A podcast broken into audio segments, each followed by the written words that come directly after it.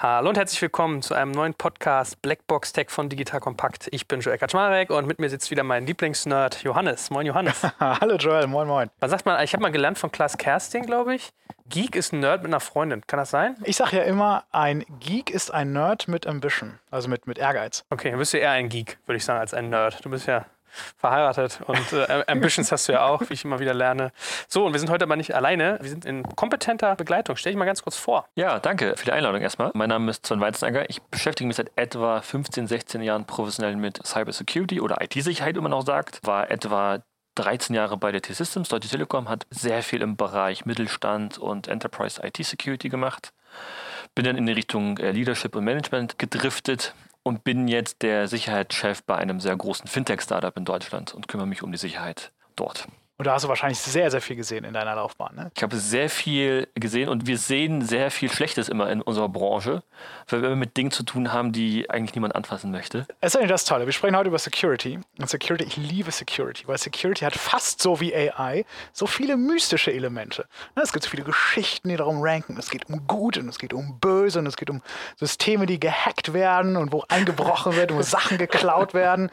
Und also ist das wirklich toll und gleichzeitig ist es so ein bisschen wie so eine Versicherung, ne? Security. Man zahlt auf etwas ein, für das man alles tut, dass es nie eintritt. Und Security ist wirklich ein riesen, riesen Thema und wir werden wahrscheinlich gar nicht dazu kommen, alles zu erfassen. Aber wir fangen einfach mal an. Bevor wir in einen spannenden Podcast starten, möchte ich euch gerne noch unseren Partner Signavio vorstellen. Eigentlich müsstet ihr Signavio sogar schon kennen, denn dessen Geschäftsführer macht mit mir einen sehr, sehr tollen Podcast, nämlich Gero, den Sales Podcast, den wir zusammen machen. Aber Signavio ist auch aus Produktsicht sehr, sehr spannend. Und zwar ist Signavio einer der führenden Hersteller für Prozess- und Entscheidungsmanagement-Software. Was heißt das? Wenn ihr in eurem Unternehmen viel mit Prozessen zu tun habt, weil ihr merkt, ihr müsst euch langsam mehr Struktur geben oder weil ihr sogar schon einen ganzen Meter weiter seid, dann ist Signavio ein sehr, sehr tolles Tool. Damit könnt ihr zum Beispiel solche Faktoren wie Prozess-Compliance erfüllen. Ja? das heißt, wenn Gesetze, Richtlinien, Normen bei euch eine wichtige Rolle spielen, dass ihr die einhalten müsst, ist Signavio ein sehr, sehr tolles Tool, diese Prozess-Compliance zu befolgen. Aber genauso auch die Optimierung von Unternehmensprozessen. Ja, das heißt, wenn ihr auf dem, auf dem Fokus Effizienzsteigerung gerade reitet, dann ist das auch ein hervorragendes Tool, um daran zu arbeiten und natürlich genauso auch Faktoren wie Prozessinnovation. Ja, das heißt, wenn ihr eigentlich eure Prozesse stetig weiterentwickeln und optimieren wollt, ist Signavio ein sehr, sehr tolles Tool dafür. Schaut euch das mal an, signavio.com.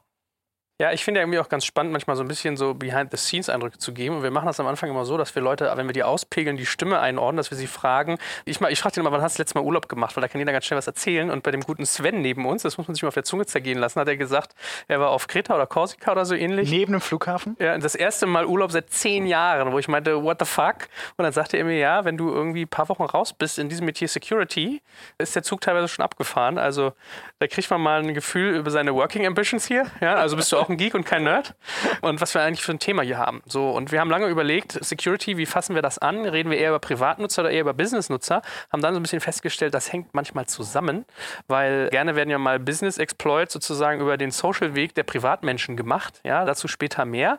Deswegen versuchen wir mal so ein bisschen Big Picture zu machen. So, vielleicht mal so ganz grober Einstieg.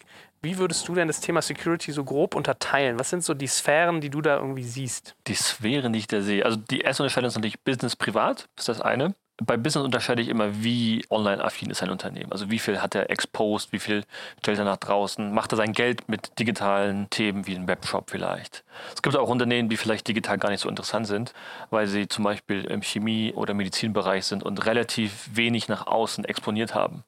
Umso mehr ein Unternehmen exponiert, umso höher ist die Wahrscheinlichkeit, dass da jemand Interesse haben könnte, das auszunutzen, beziehungsweise Schwachstellen auszunutzen, um vielleicht Kundendaten zu klauen, um vielleicht Dinge zu klauen, wie zum Beispiel Forschungsarbeiten. Ja.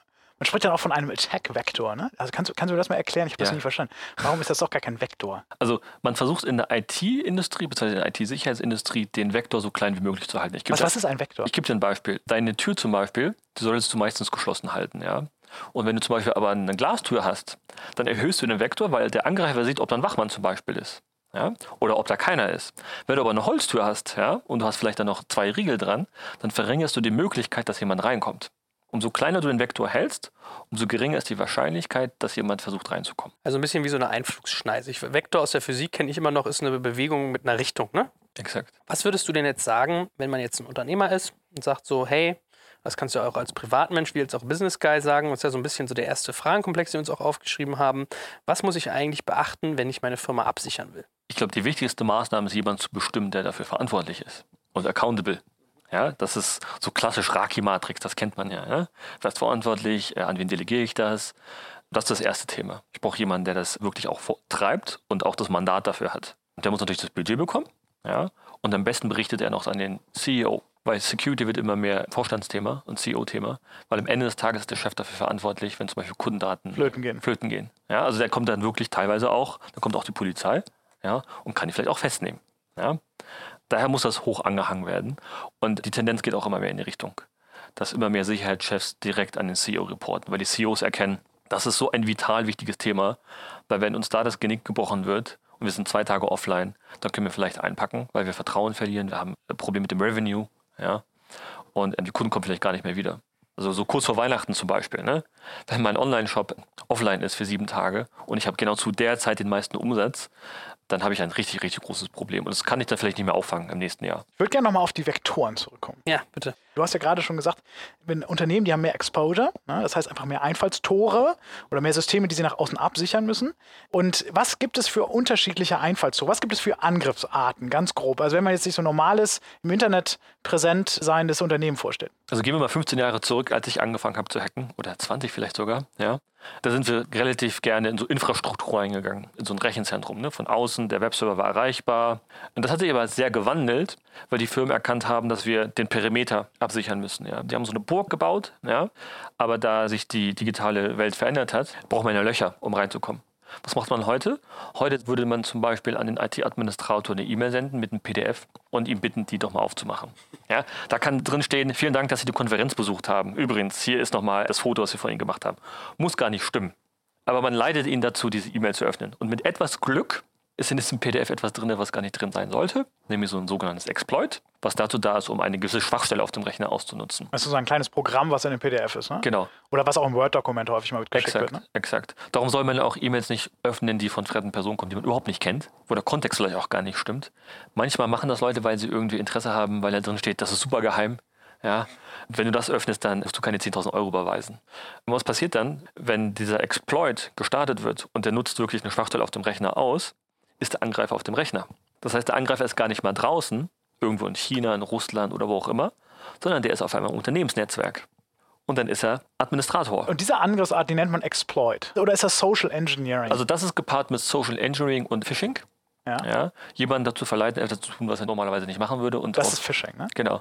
Und dann auf dieses Dokument zu klicken. Ja, aber es geht auch viel einfacher, indem man zum Beispiel eine Website so manipuliert, dass da Schadcode hinterlegt wird. Ne? Ich gehe als Mitarbeiter auf die Website, zum Beispiel spiegel.de, und da ist so ein Banner hinterlegt, ja, von einem Banneranbieter, da ist Schadcode drin. Ich mache mein Targeting so, dass ich sage, nur Berlin, nur Friedrichshain und Alter XY und im Hintergrund wird der Rechner übernommen, weil der Browser vielleicht eine Schwachstelle hat. Aber dafür muss der Browser eine Schwachstelle haben. Ne? Exakt, exakt. So. Aber das merkt er gar nicht. Was ist denn das State of the Art? Weil ich erinnere mich noch, wir hatten das bei Gründerszene mal gehabt, dass irgendwie unsere Seite ein paar Tage nicht erreichbar war, weil auf einmal Firefox der Meinung war, die müssten da containert werden. Ja, da hieß es dann so genau so ein Kram, die Seite sendet Schadstoff aus. Wahrscheinlich hatten wir irgendwie so ein Banner mal integriert von Exakt, irgendwem. exakt. Ja? Also was ist denn da so State of the Art? Man kriegt ja immer so mit, dass sozusagen die Kasperskis und Co. dieser Welt eigentlich immer in diesem Wettrennen sind. Du musst so die neueste Schadsoftware kennen. Muss ich da Angst haben als Nutzer, dass ich auf eine Webseite gehe und kriege da sowas mit? Ja, das sind halt Virenschleudern. Ne? Also ihr kennt das ja vielleicht von diesen ganzen illegalen Streaming-Portalen. Ich will jetzt keinen Vorwurf machen, ja, aber die sind da voll mit sowas. Ja? Da kommen Pop-ups, aber das ist auch Schadcode hinterlegt und das merkt ihr gar nicht als Benutzer, ja? weil das ist so klein. Aber sind dir die heutigen Browser nicht relativ wasserdicht? Man findet ja immer was. Also es gab ja letztens auch so einen Wettbewerb, wo wirklich Teams angetreten sind, die neue Schwachstellen gesucht haben. Und da wurden auch in Browsern wieder Schwachstellen entdeckt. Weil das sind ja Millionen von Code. Du kennst das ja auch. Ja? Auf 1000 Zeilen kommen vielleicht xxx Schwachstellen. Und das ist so komplex. Und das ist seit 15 Jahren schon so. Ja? Das wird halt nicht weniger, es wird teilweise sogar mehr. Verstanden. Wie nennt man diese Art von Angriff? Also ich manipuliere eine Seite, beispielsweise Spiegel Online, ja, indem ich einen Banner injiziere, ja, der dann eben eine Schwachstelle ausnutzt. Wie nennt man diese Art von Attack? Das nennt man Drive-by-Download. Okay. Und ich kann dagegen als Benutzer ja nichts machen.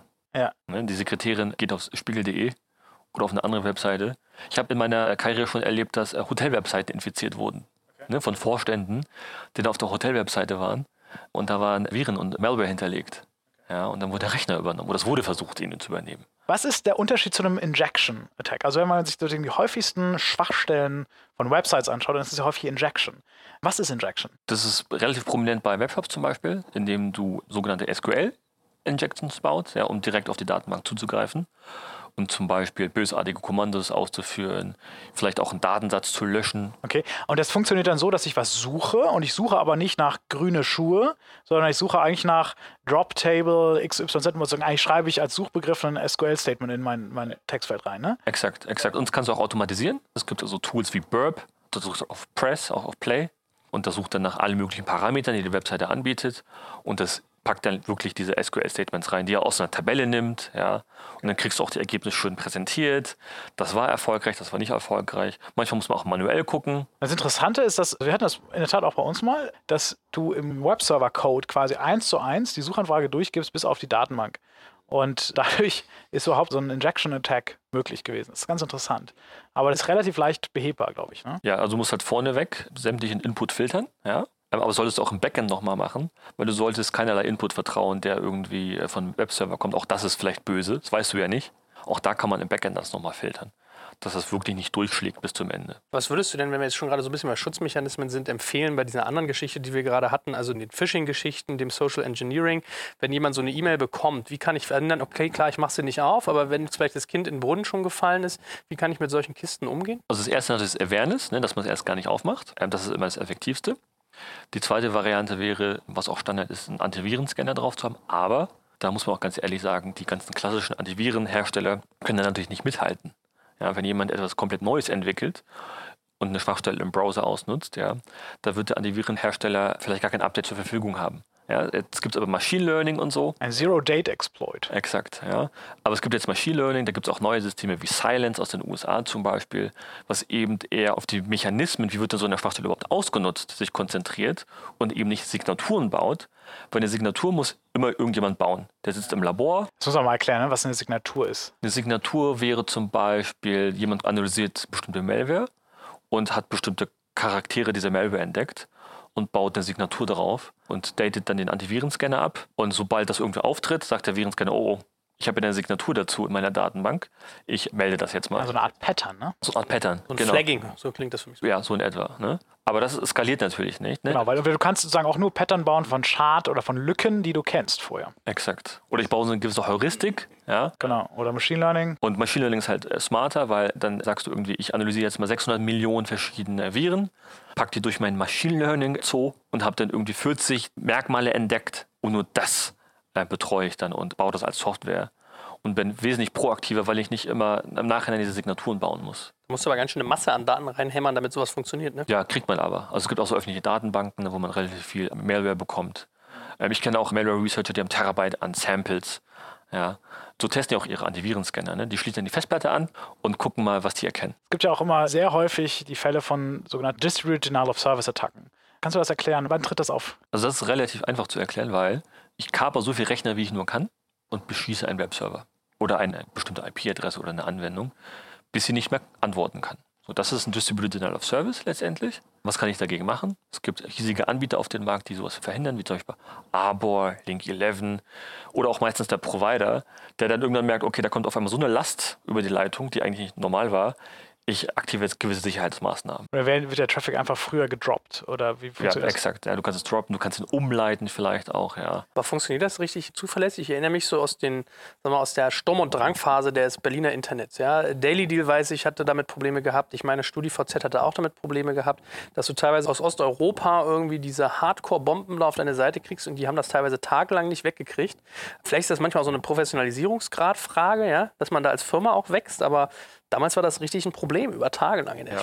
Also man sollte vielleicht einen ISP wählen, der ein relativ großes Netzwerk hat und der vielleicht auch an den Außenkanten erkennt, da kommt auf einmal Traffic ähm, und da das schon versuchen zu filtern. Mhm. Also viele Content Delivery Networks können das, ne? habe ich das genau. Gefühl. Ja. So eine Akamai und so machen das ja inzwischen. Auch Cloudflare ist ja letztendlich Content Delivery Network mit ein bisschen DDoS. Könnt ihr vielleicht mal für die Non-Techies Einsatz zu diesem ganzen Thema Content Delivery Network sagen, damit man das mal irgendwie klar kriegt? Also wir müssen übersetzen. Ja, also Content Delivery Networks sind im Grunde große Netzwerke aus Rechnern, die ganz, ganz, ganz stark verteilt in Städten, in Regionen, in Ballungszentren versuchen, bestimmte Daten vorzuhalten, die häufig abgerufen werden, wie so ein Cache. Ja, das ist im Grunde ein Cache. Und ähm, Akamai beispielsweise funktioniert so, dass du, das nennt sich Endpoints, haben in jeder größeren Stadt letztendlich auf der letzten Meile, sagen sie immer, einen so einen Rechner, der häufig abgerufene Inhalte beispielsweise von Facebook oder anderen Services, die mit Akamai kooperieren, hinterlegen. Alarmzeile beispielsweise kooperiert mit äh, Akamai auch und wir cachen unsere Bilder. Und was letztendlich damit erreicht wird, ist, dass die Downloadgeschwindigkeit massiv reduziert wird, weil du nicht mehr als Kunde über den halben Globus deine Inhalte abrufen musst, sondern nur noch idealerweise ein paar Meter ja, oder ein paar Kilometer von einem sehr, sehr starken, sehr, sehr vollständigen Cache, der eben sehr nah an dir dran steht. Das machen letztendlich Content Delivery Networks. Und das Tolle ist immer solchen Denial-of-Service-Attacken, wenn die jetzt anfangen, das Content Delivery Network zu anzugreifen, können die immer nur lediglich ihren Endpunkt, also ihren lokalen Cache angreifen und können aber nicht, es sei denn, sie sind schlau, die zentrale Instanz, die eigentlich dafür da ist, diese Inhalte zentral auszuliefern, in das Content Delivery Network angreifen. Das müsste aber jemand sehr Gutes sein ja, und wirklich auch Ressourcen und Geld haben, um das auch durchzuführen. Ja, und das da kannst du dich auch schützen, ne, indem du bestimmte IPs zulässt und so weiter. Spannende Frage, was kostet denn eigentlich Hacking? Also Hacking ist ja inzwischen ein sehr valider Business Case. Ich hatte mal einen Vortrag an Apps gehalten genau zu dem Thema.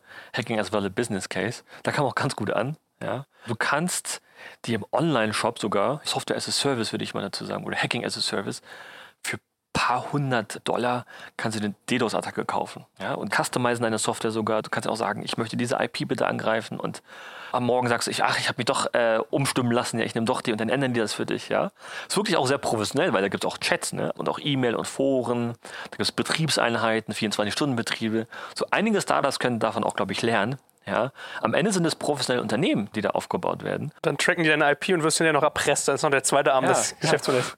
Es gibt also Services, die sozusagen so freie Researchers, in Anführungsstrichen, die untersuchen größere Websites auf Schwachstellen und stellen dann, wenn sie was gefunden haben, ihre Erkenntnisse in öffentlich zugänglichen Webseiten ein und schreiben dir dann und sagen so, ja, ähm, unser Researcher hat Schwachstelle XY, zum Beispiel Cross-Site-Scripting, müssen wir gleich mal drüber sprechen, gefunden. Zu einem, für einen kleinen Unkostenbeitrag von 10.000 Euro äh, würden wir Ihnen helfen, Ihnen überhaupt erstmal zu sagen, was diese Schwachstelle überhaupt war. Sehr seriös. Sehr seriös, kommt aber häufig vor. Wie geht man mit sowas um? Das ist ein relativ schwieriges Thema, glaube ich. Das hat ja was von Erpressung. Das ist Ja. pure Erpressung. Ja, also ich persönlich würde nicht drauf eingehen.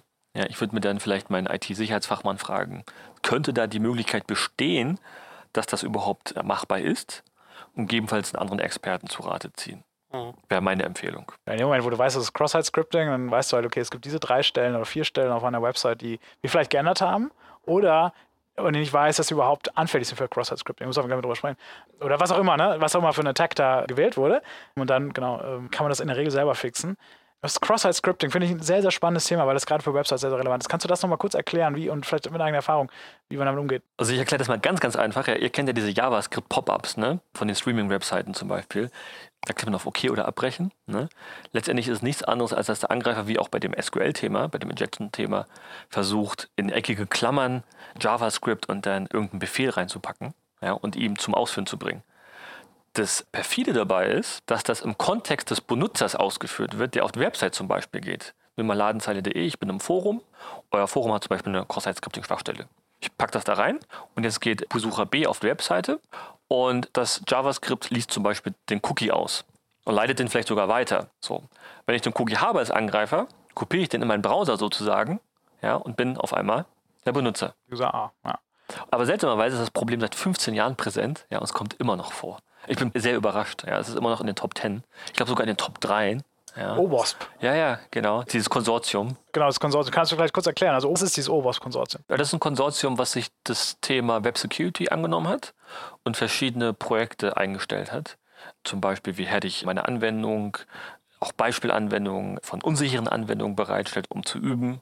Die erstellen auch eine Top 10 mit den bekanntesten Schwachstellen. Und das ist meistens immer dieselben, ja. Also dieses Injection-Thema, Cross-Site-Scripting seit über zehn Jahren immer noch ganz prominent. Man denkt immer, ja, das ist doch kein Thema mehr, aber es tritt leider immer noch auf. Ich finde es total auch spannend, das als Checklist zu benutzen, um zu gucken, okay, was für mögliche Angriffsarten oder was ist die Wahrscheinlichkeit, welche Angriffsarten wir wahrscheinlich auch unterliegen würden. Wenn wir jetzt mal für den richtigen Laien sozusagen mal Hacks einordnen, ja, der liest irgendwie in der Zeitung, ja, hallo, hallo, Yahoo wurde gehackt.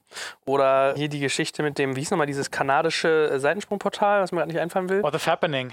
Ja. So, was ist dann da typischerweise passiert? Bei Yahoo kann ich es dir nicht beantworten, ja, was da passiert ist. Auf jeden Fall wurde das Thema wohl nicht sehr ernst genommen, ganz oben. Das hat sich ja auch auf den Bonus auch negativ ausgewirkt. Ja. Also da sieht man, Security ist CEO-Thema. Ja, dass das sogar auf den Bonus sich auswirkt. Ja. Bei dem anderen Thema, da werden halt Dropbox-Accounts gehackt. Ne? Zum Beispiel, ich schicke jetzt einem Promi eine E-Mail und verleite ihn dazu, die zu öffnen. Ja. Und er hat vielleicht gerade Dropbox sogar offen. Und ich nutze die Schwachstelle aus, dann bin ich auf einmal so ein Dropbox-Account vielleicht. Oder ich übernehme seinen E-Mail-Account, weil ich sein Passwort zum Beispiel geraten habe. Viele Benutzer tendieren ja dazu, eher faul zu sein und zum Beispiel keine Zweifach-Authentifizierung anzumachen. Wie bei Twitter zum Beispiel. Ja, also wenn ich mich auf Twitter anmelden will, ja, bei meinem privaten Account, kriege ich immer eine SMS mit einem sechsstelligen Code, glaube ich, ist das, ja. Ähm, und die muss ich halt eingeben. So. Viele machen das nicht. Was ist letztens passiert mit der Jungen Union? Ich gehe jetzt mal davon aus, dass es gefehlt hat. Ja, da wurde der Account gelöscht. Ja, als SPDler würde ich jetzt vielleicht lachen, als CDUler fände ich das vielleicht nicht so schön. Aber so relativ simple Maßnahmen, die schon helfen, das Sicherheitsniveau zu erhöhen, weil die sind ja vorhanden. Viele machen es aber nicht. Das heißt, das Problem besteht eigentlich bei Security in der Regel immer zwischen Stuhl und Monitor. Ja, der dümmste anzunehmende User, sagt man ja, DAO, den Begriff kennt ihr bestimmt. Ja, er sitzt wirklich vom Rechner, leider Gottes. Was ist bei diesem The Fappening? Erinnerst du dich daran, in 2014, an diese gehackten iCloud? Das war diese Promi-Geschichte, glaube Genau, ich. Ne? genau. Da war eine relativ komplexe Geschichte, glaube ich, mit den iTunes-Accounts, Ja. weil das relativ seltsam gemacht wurde. Und ich glaube, die haben die Passwörter zurückgesetzt. Ich bin mir aber nicht ganz sicher. Auf jeden Fall sind sie auf die iCloud-Daten gekommen. Ja. Und da waren so Promi-Fotos in eher nicht so positiven Szenen zu sehen. Und dann wurden, glaube ich, die Promis auch erpresst. ja. Ja. Aber auch da wieder, ne, dieses Phishing, ich sende jemandem eine E-Mail, verleite ihn, die E-Mail zu öffnen mit dem PDF und mache dann Schabernack mit dem Rechner. Jetzt mal den Fall genommen, dass ich betroffen bin. Ja, ich bin eins dieser Unternehmen, wo ich irgendwie jetzt merke, fuck, ich wurde gehackt. Was sind eigentlich die Auswirkungen von sowas? Also zuerst sollte man zur Polizei gehen, ganz wichtig. Das Wichtigste. Ähm, die Auswirkung hängt immer davon ab, ob Kundendaten abhanden gekommen sind. Also nur weil man gehackt wurde, heißt es ja nicht, dass per se jemand die Daten öffentlich stellt. Ja, vielleicht verkauft er das, vielleicht kriegt der Kunde es gar nicht mit. Genau, das wollte ich gerade sagen. Das sind in den meisten Fällen sogar wissen, so. dass du gehackt genau, ich muss erst mal wissen. Viele merken das vielleicht erst, wenn sie auf der CeBIT sind und feststellen, oh, der Konkurrent da hat ja dasselbe Produkt wie ich. Oder auch 4chan seine eigenen Fotos findet. Okay, also oft unbemerkt eigentlich so ein, so, so ein Hack. Exakt. Und da muss sich natürlich jemand melden, im zweiten Fall, ne, dass etwas passiert ist. Oder ich merke es selber. Oder jemand teilt mir mit, zum Beispiel Partnerunternehmen, du, du wurdest gerade gehackt. Weil ich kriege auf einmal, auf einmal Angebote vom Konkurrenten und die sind preislich unter deinem. Was ist denn da los auf einmal? Ja, auch sowas passiert mal. Gut, also Anzeige, checken, was ist eigentlich passiert. Was sind aber wirklich dann so die Konsequenzen dessen? Also wie wirkt sich das aus? Womit muss man rechnen? Was ist so dein typisches Bild davon? Mein typisches Bild ist, dass die Behörden sich teilweise einschalten, so Datenschutzbehörden, besonders wenn Kundendaten abhanden kommen. Ab 2018 wird es nochmal dramatischer, weil ab 2018 tritt die neue EU-Datenschutzregelung in Kraft. Und dort muss man nach einer bestimmten Anzahl von Stunden Angriff auch melden. Ist auch mit Strafen hinterlegt. Ne? Also wir sprechen von 4% des Total Revenues, beziehungsweise maximal 20 Millionen. Das kann die Existenz eines Unternehmens zerstören. Ja, krass. Da versteht man, glaube ich, immer mehr, was du gesagt hast, dass das so Top-Level-Management-Thema sein muss. Ne? Ja, darum werden ja auch immer mehr Cybersecurity-Versicherungen abgeschlossen, um sich eben davor zu bewahren, wenn es nämlich eintritt, was immer passieren kann.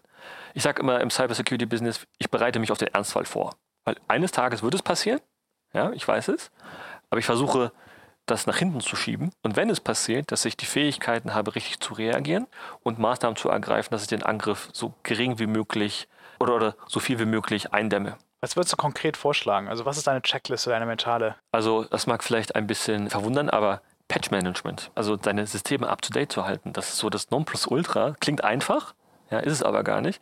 Meine Erfahrung ist, 80% dieser Themen, ja, dieser Hacks, kommen eben deswegen, weil jemand die Software nicht abgedatet hat, weil jemand sein Administrationspanel nicht abgesichert hat, weil er ein einfaches Passwort gesetzt hat. Die Geheimdienste machen auch nichts anderes als zu versuchen, die einfachste Lücke auszunutzen, die präsent ist. Wieso soll ich eine Million Euro investieren in eine- einen Exploit, wenn die Tür doch eh weit offen ist und das Passwort Admin123 ist? Absolut. Ja. So, dieses typische 80-20-Prinzip, ja. Man kann mit relativ einfachen Mitteln schon sehr viel erreichen. Wie stark kann man sich helfen lassen von Agenturen, Freelancern? Du hast jetzt, haben schon eingangs darüber gesprochen, dass es ein viable Business ist. Ne? Also wenn du so einen Whitehead-Hacker engagierst, wie kann man da vorgehen? Woher weiß ich, was ein vernünftiges Maß an Sicherheit ist, um Ne, also das letzte Quäntchen Sicherheit wird sehr, sehr teuer oder ich werde es auch nicht erreichen, aber dass ich wenigstens so diese 80 Prozent erreiche. Da fehlt ja einem häufig als Unternehmer die Einschätzung. Wie würdest du da vorgehen? Das ist klassisches Risk Management. Ne? Wie teuer kann so ein Schadensfall sein und wie teuer ist die Maßnahme, um es zu verhindern oder es einzudämmen? Wenn die Maßnahme teurer ist als der Schadensfall, dann sollte man die Maßnahmen vielleicht nicht umsetzen. Das verstehe ich, aber dafür musst du ja schon mal erstmal wissen, was es für Maßnahmen gibt. Wenn du noch weiter vorne stehst und eigentlich gar nicht genau weißt, also das schwächste Glied in der Kette ist ja das Problem und du weißt aber gar nicht, was du für Glieder hast in dieser Kette so richtig. Wie kriegst du sozusagen so einen holistischen Blick auf deine Infrastruktur, um einmal zu sehen, okay, das ist meine Systematik, das sind die einzelnen Punkte, die ich abarbeiten muss und die ich einfach mal einmal erfassen muss, um dann sozusagen in den einzelnen Deep Dive-Themen nochmal zu schauen, wie sicher ich da bin. Also was ich ganz gern mache, ist zum Beispiel das Thema ISO 27001 was ein internationaler Standard ist zum Thema IT-Sicherheitsmanagement, weil es gibt so gewisse Themen vor, wie zum Beispiel Asset Management. Bring Your On-Device Policies zu erstellen. Wie gehe ich mit meiner Entwicklungsumgebung um? Wie mache ich mein Operation? Wie mache ich die physische Sicherheit etc. etc. Weil diese Policies helfen letztendlich wirklich sogenannte Objectives festzulegen. Ja? Was will ich überhaupt erreichen? Ja? Und eine Policy hilft letztendlich auch zu verstehen, was sind eigentlich meine Risiken in meinem Business. Ja, wer ist überhaupt verantwortlich für was? Wie rufe ich denn an, wenn was passiert? Ja? Und ISO 27001 ist zwar sehr komplex, aber es gibt so einfache Formen, soweit ich weiß, auch für Mittelstand. Aber daran kann man sich zum Beispiel ganz einfach orientieren, weil das schon vorgegeben ist. Ja, also man muss das Rad nicht komplett neu erfinden. Ja, es gibt so gewisse Themen. Es gibt auch massig Policies, die man ein bisschen ändern muss, damit es wirklich angepasst ist an das Unternehmen. Wenn ich zum Beispiel als Unternehmen sage, ich unterstütze Being On Device überhaupt nicht, dann muss ich auch die Policy nicht bauen. Da muss ich auch keine Maßnahmen entwickeln. Weil ich meine, das ist ja wirklich ein Thema. Ich erinnere mich, wir haben damals, als ich meine eigene Gründung Sessionbird gestartet hatte, wir waren ja irgendwie kleine Firma, vier Mann, gerade erst gestartet. Wir haben witzigerweise auch auf das Thema gesetzt, weil meine irgendwie Mitgründer so auf dem Thema Serverhärtung und all sowas Experte waren. Und ich erinnere mich, wenn du diese ISO-Geschichten dir anguckst, ich musste da, glaube ich, Zeugs unterschreiben. Was tue ich für den Erdbebenfall in Berlin? Wie kommen dann meine Mitarbeiter an den Rechner? Also die abstrusesten und wirklich komplexesten Themen teilweise. Ne? Also du hast ja gerade selber auch so ein bisschen schon angedeutet, das ist jetzt nicht immer irgendwie Startup-tauglich. Nee, überhaupt nicht. Also ich glaube, junge, besonders junge Startups, die sich mit dem Thema beschäftigen, sollten sich vielleicht auf andere Dinge fokussieren, weil man will ja wachsen. Ja? Ich glaube aber ab, ab einer gewissen Größe, wenn es Richtung B, C-Runde geht, muss man sich mit dem Thema beschäftigen, ja? weil auch die Investoren das fordern. Ja? Weil man wesentlich mehr exponiert ist. Ich finde deinen Hinweis gut, dass du guckst, was hast du zu verlieren. Und dann wirklich schaust, okay, sagen Worst Case und dann runterbrechen, was muss ich wirklich erstmal schützen. Trotzdem ist es ja wirklich manchmal immer noch so, dass du gar nicht so sehr weißt, was das für ein Sicherheitsrisiko bedeutet, dass die Leute ihre eigenen Handys mitbringen ne, und einfach im WLAN lustig halt laufen lassen. Ne? Ähm, das ist ja Wahnsinn. Und diese Awareness ist ja gar nicht da.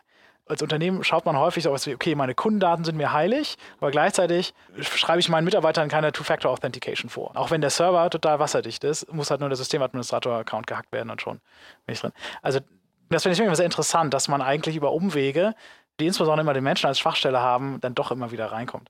Was Johannes ja so ein bisschen schon angedeutet hatte, ist, wie man sich extern helfen kann. Ich glaube, der wollte so ein bisschen auf dieses Thema hinaus. Ich habe das bei einem bekannten Social Network aus Deutschland immer mitgekriegt, dass sich irgendwie der Gründer vor den CCC gestellt hat, hat gesagt, meine Seite ist unhackbar und so 30 bis 45 Minuten später kannst du dir vorstellen, was die Reaktion war. Großer, großer Fehler. Ja? Also ich meine, äh, so etwas herauszufordern, das würde ich mir nicht trauen. Aber was die witzigerweise daraus gemacht haben, war, die haben dann eigentlich Belohnung. Also hier, da gibt es ja auch immer diese, ähm, wie heißt das, diese Bug Bounty. Genau, Bug Bounty-Geschichten ja. draus gemacht. Das war wohl nicht ganz unkritisch, weil in Deutschland musstest du damals wohl aufpassen, das war so Anstiftung zu einer Straftat, zumindest so wie sie es formuliert hatten. Aber long story short, dieses Bug Bounty-Geschichte oder Penetration-Tests durch diese Whitehead-Hacker machen zu lassen, ist das was, was üblich ist, dass man sozusagen Leute dafür zahlt, genau solche Schwachstellen zu suchen? Das ist sehr üblich. Also ich kenne viele Unternehmen, die das einmal im Jahr über ihre Infrastruktur machen lassen. Oder wenn sie besonders kritische und neue Anwendungen ins Netz stellen, wie zum Beispiel so eine Bank, ja, ein neues Online-Portal, dann wird es auf Herz und Nieren geprüft. Ja. Ersetzt aber, glaube ich, nicht, dass man sich darum kümmern sollte, dass man die Dinge von vornherein sicher macht in der Entwicklung. Also ich bin ein großer Fan davon. Ich finde, so ein Bugbound ist eher so ein Placebo und sehr viel PR. Ja. Ich finde es spannender, wenn man sagt, Secure by Design. Ich injiziere das Know-how, das Security-Know-how in die Entwickler, in die Entwicklungsteams hinein weil man dann von Anfang an die Dinge richtig betrachtet und vor allem dann auch Geld spart, weil wenn ich erst einen Bug entdecke, den ich in der Produktion habe, kostet mich das laut HP 30 mal mehr, als wenn ich das ganz vorne im Design, in der Spezifikation schon verhindern kann. Ich weiß nicht, wie du das siehst. Du. Absolut. Ja. Total. Ich frage mich gerade, was für Workshop gibst du dann den Entwicklern? Wie injizierst du dieses Wissen? Also wir gehen immer über Policies, ne? liebe Leute, wir haben ein gewisses Mandat, ja, und unsere Entwicklungsumgebung sieht so aus, wir haben diesen Technologie-Stack, wir benutzen Java vielleicht oder auch PHP. Und du hattest gerade schon gesagt, äh, dieses Konsortium, ne? das ist immer ganz gut zu sagen, hier, das sind so die Top-Schwachstellen. Wir zeigen euch mal bei uns, und das ist ganz wichtig, wenn man die Möglichkeiten hat und die Ressourcen, das bei sich selbst zu zeigen, weil die Leute dazu tendieren zu sagen, ach, bei uns, ja, wir haben noch die neuesten Libraries und wir haben die neuesten Hipster-Libraries im Einsatz, ja, da passiert schon nichts. Ja? Also, dass man den wirklich exemplarisch zeigt, doch Leute, das kann passieren. Ja? Und sie mit so auf die Reise nimmt. Weil was ja keiner will, ist, um Freitag um 23 Uhr angerufen zu werden vom Sicherheitschef und gesagt zu bekommen, du musst das mal eben fixen, weil wir gerade eine Injection haben. Lass uns doch vornherein das richtig machen. Ja, und Teil deines Projektes werden lassen. Weil irgendwann, was nämlich passiert ist, dass man es gar nicht mehr mitkriegt, dass man sicher programmiert, weil es in einem drin ist. Sozusagen Part der DNA. Wie stehst du denn zu diesem ganzen Thema auditieren lassen? Also es gibt ja irgendwie mehrere TÜVs in Deutschland, es gibt mehrere Beratungen, bei denen du sowas irgendwie machen kannst. Ist das irgendwie was, was irgendwie sinnvoll ist, sozusagen so einen externen Blick nochmal drauf zu haben? Auditierung ist sehr teuer. Die Frage ist immer, gibt es überhaupt eine Obliegenheit, sich zertifizieren zu lassen? Was es nicht gibt, und es ist eine Mehr, es ist ein kleines Märchen, ja, dass man eine komplette Organisation zertifizieren lassen kann. Das geht gar nicht. Das ist viel zu aufwendig, weil wenn du dieses ISO 27001 umsetzen würdest, komplett, komplette Organisation, du hast so einen 2000 Mann Betrieb, dann werden die nicht mehr arbeiten können. Das ist unmöglich, daran glaube ich nicht. Ja? Darum lässt man immer einen gewissen Teilbereich zertifizieren, zum Beispiel sein Rechenzentrum oder die Entwicklungsumgebung. Aber man macht das nie für die komplette Organisation, das ist Unsinn. Ja? Man braucht externe Leute, weil das ist relativ aufwendig, das beginnt mit Policies. Und es wird ja auch die Wirksamkeit dieser Policies überprüft. Ja? Was habe ich davon, wenn da drin steht, äh, dein Passwort muss acht Zeichen drin sein, haben, ja? aber ich habe es technisch gar nicht umgesetzt. Ja? Es gibt den TÜV, die Deutsche Telekom macht das. Der Markt ist halt sehr fragmentiert. Am besten fragt man, habt ihr überhaupt ein Zertifikat? Habt ihr trainierte Leute? Wie oft habt ihr das schon gemacht? Gegebenenfalls Referenzkunden, wobei man über Referenzkunden nicht so gerne spricht. Ja? Und die Seite sollte relativ seriös aussehen. Ja? Also wenn da irgendwie äh, alles schwarz ist und die Schriftfarben stimmen nicht ja überein.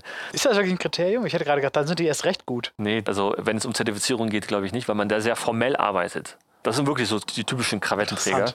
Ja. Ich habe das mich genauso kennengelernt. Da war mal in dieser Erdbebenkiste drin mit was passiert, wenn da irgendwie. Ne? Aber du, das ist relativ spannend, weil Erdbeben ist Business Continuity Management, also BCM hat mit Sicherheit schon was zu tun. Das ist ja der Fall, der eintritt, wenn die absolute Katastrophe stattfindet. Ich glaube, damit muss man sich beschäftigen, wenn man irgendwie den Börsengang macht. Siehst du mal, was ich für ein geiles Startup gebaut habe. Ja, siehst du? Ja, komisch, ja. Oder für ein dämliches. Wahrscheinlich ein dämliches. Ja, aber viele Risiken kann man ja auch outsourcen.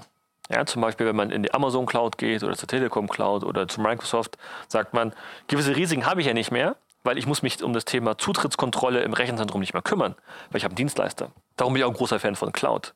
Ja, ich glaube, ein Cloud-Anbieter kann die Cloud-Umgebung besser absichern als eine Zweimann-IT-Abteilung irgendwie in Bayern bei einem Mittelständler. Wie sehr würdest du dich denn generell bei dem ganzen Thema Security und IT auf externe Hilfe versus interne verlassen? Also wie viel sollte man extern abbilden oder ist das eher nur ein Kontrollorgan, was man extern nutzen kann? Ich meine, wenn das Hauptbusiness kein Security-Business ist, dann sollte man das relativ viel Outsourcing betreiben. Glaube ich ganz stark dran. Aber man sollte jemanden bei sich haben, der das Thema versteht, der das auch steuern kann. Weil wenn man es noch komplett abgibt, ja, ist es auch schlecht. Weil wenn man den Dienstleister irgendwann wechselt, wie geht man mit dem Thema um? Ja, man muss den ja neu auffrischen, man muss das neu bezahlen.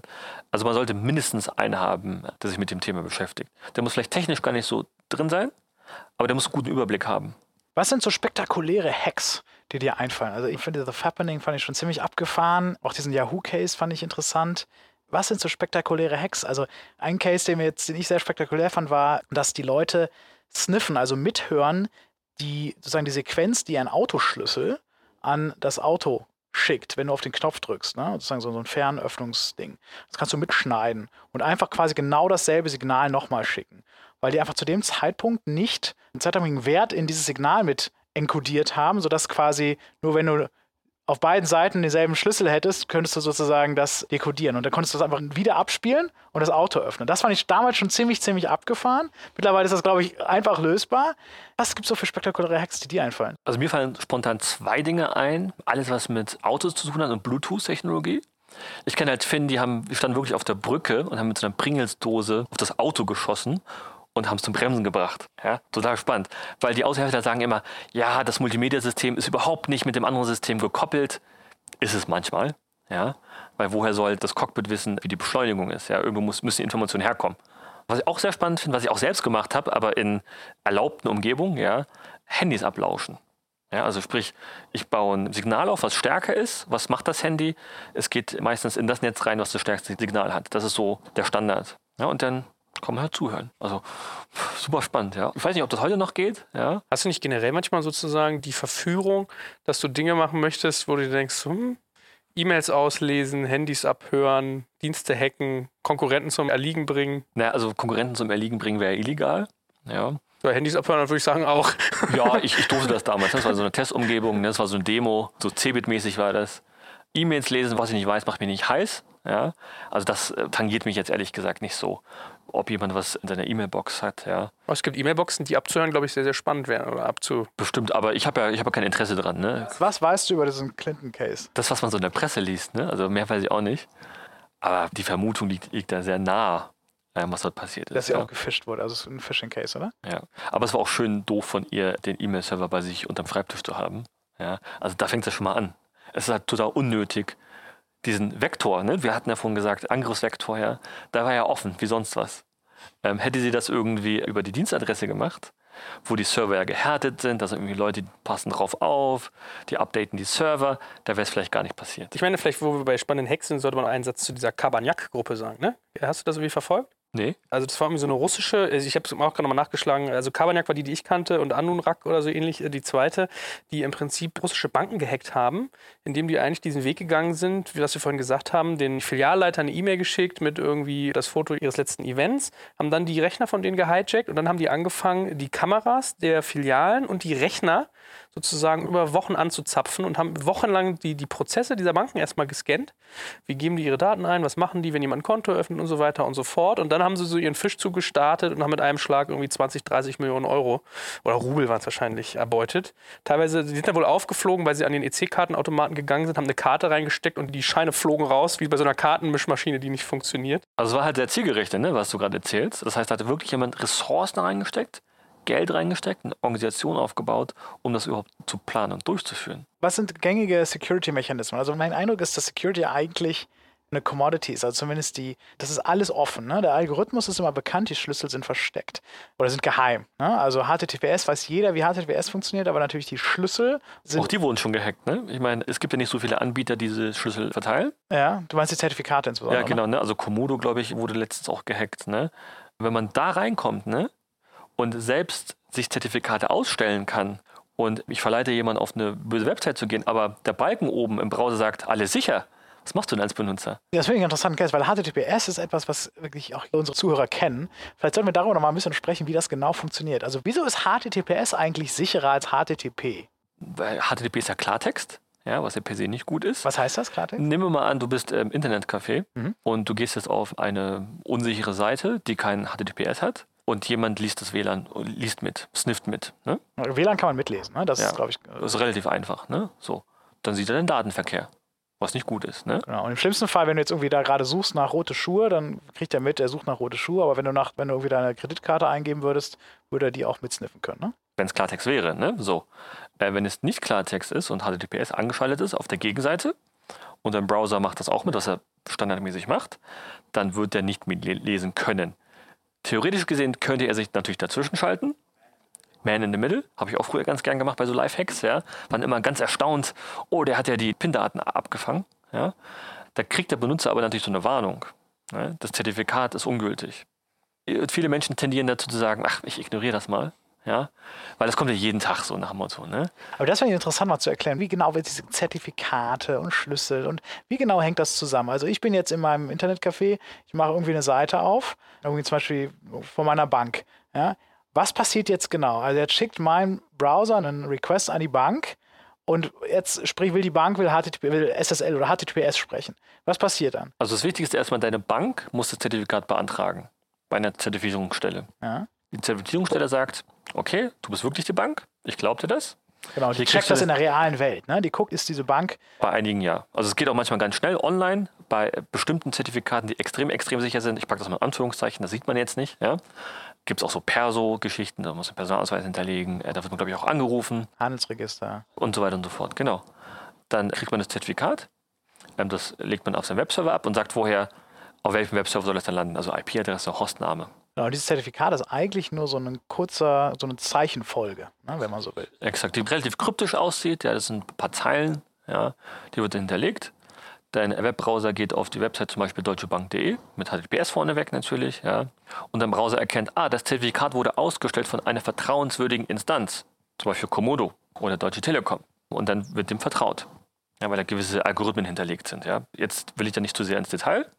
Was aber passieren kann, wenn du zum Beispiel auf einmal nicht vertrauenswürdig mehr bist, weil der Browser sagt, das vor Jahren passiert, einigen Anbietern, weil dort eingebrochen wurde, du bist nicht mehr vertrauenswürdig und du gehst auf die Webseite, dann wird der Browser sagen, N -n. dieses Zertifikat ist nicht in meinem Stammbaum, weil Chrome oder Firefox gesagt hat, du bist nicht mehr vertrauenswürdig. Okay. Und dann wird so eine Art Tunnelverbindung aufgebaut. Ne? Also sagen wir jetzt, das Zertifikat wird akzeptiert oder insbesondere der Ersteller des Zertifikats der Deutschen Bank wird als sauber angenommen. Ja, das ist der, der Punkt. Und dann akzeptiert dein Browser das Zertifikat der Deutschen Bank. Und dann baut der technisch gesehen und bildlich gesprochen der Webserver der Deutschen Bank einen Tunnel auf. Beziehungsweise der Client. Mit zu dem Client. Ja. Ja.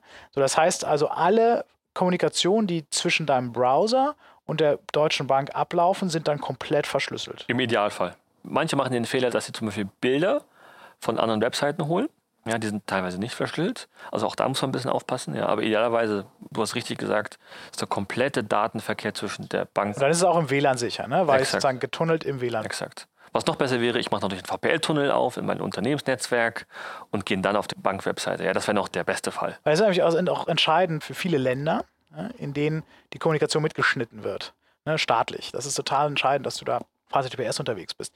Wie schaffen es jetzt solche Länder wie China, solche Kommunikation dann doch mitzuschneiden?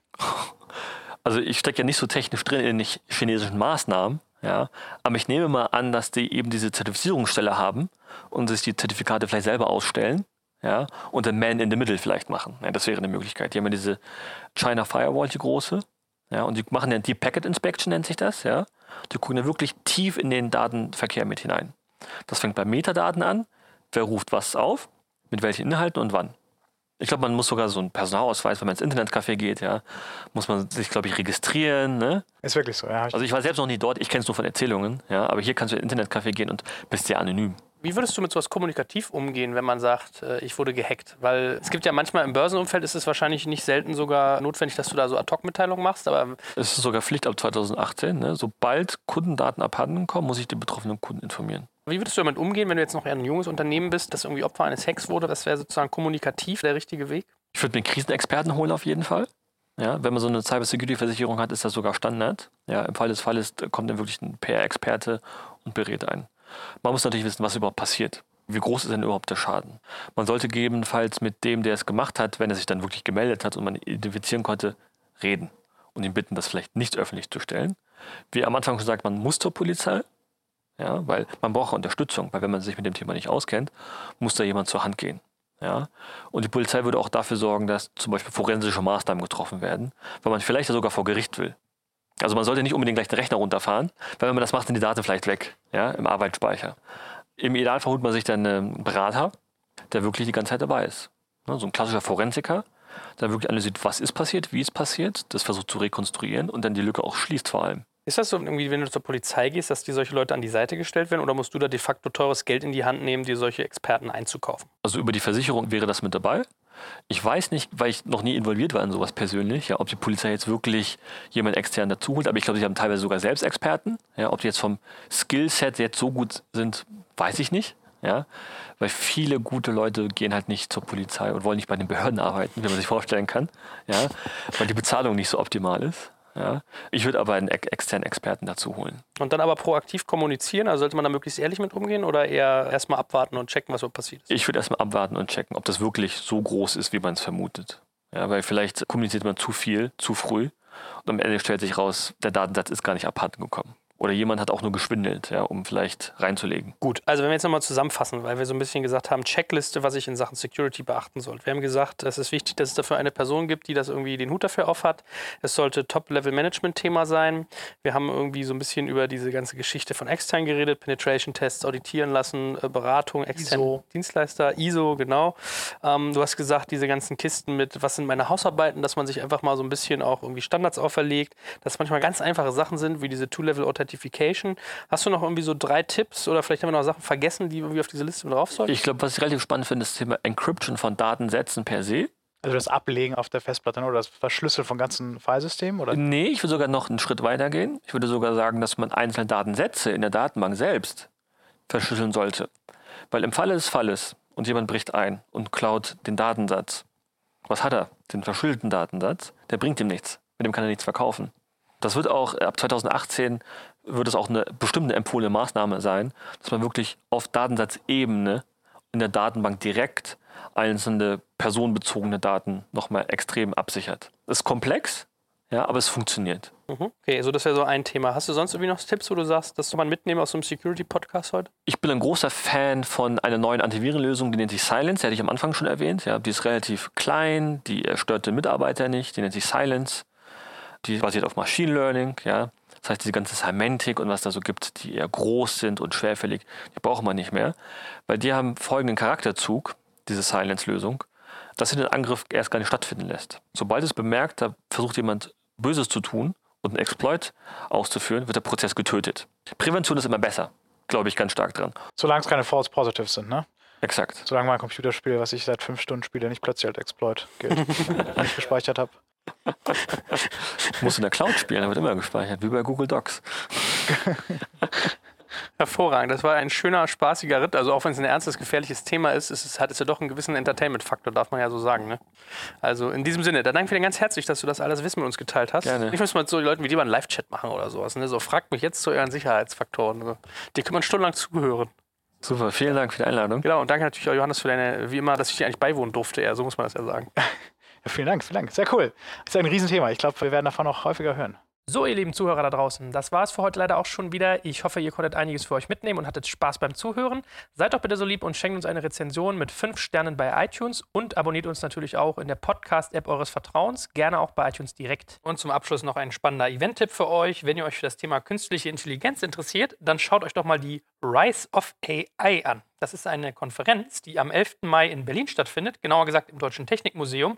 Also eine denkbar coole Location und ihr werdet dort businessnahe Vorträge rund um das Thema künstliche Intelligenz erleben. Ich werde auch dort moderieren. Also ihr seht, äh, ich empfehle euch wirklich nur Sachen, die ich so gut finde, dass ich auch selber darum tone. Schaut euch das mal an. riseoff.ai, wenn ihr Bock habt auf Artificial Intelligence.